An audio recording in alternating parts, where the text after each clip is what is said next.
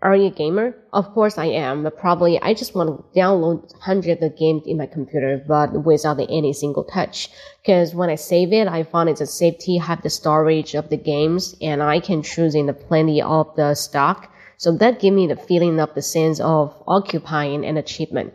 Yeah, so I think usually you collect the things, everybody have this habit, cannot count this a bad habit. It's really weird for someone, especially for some the gamer. What?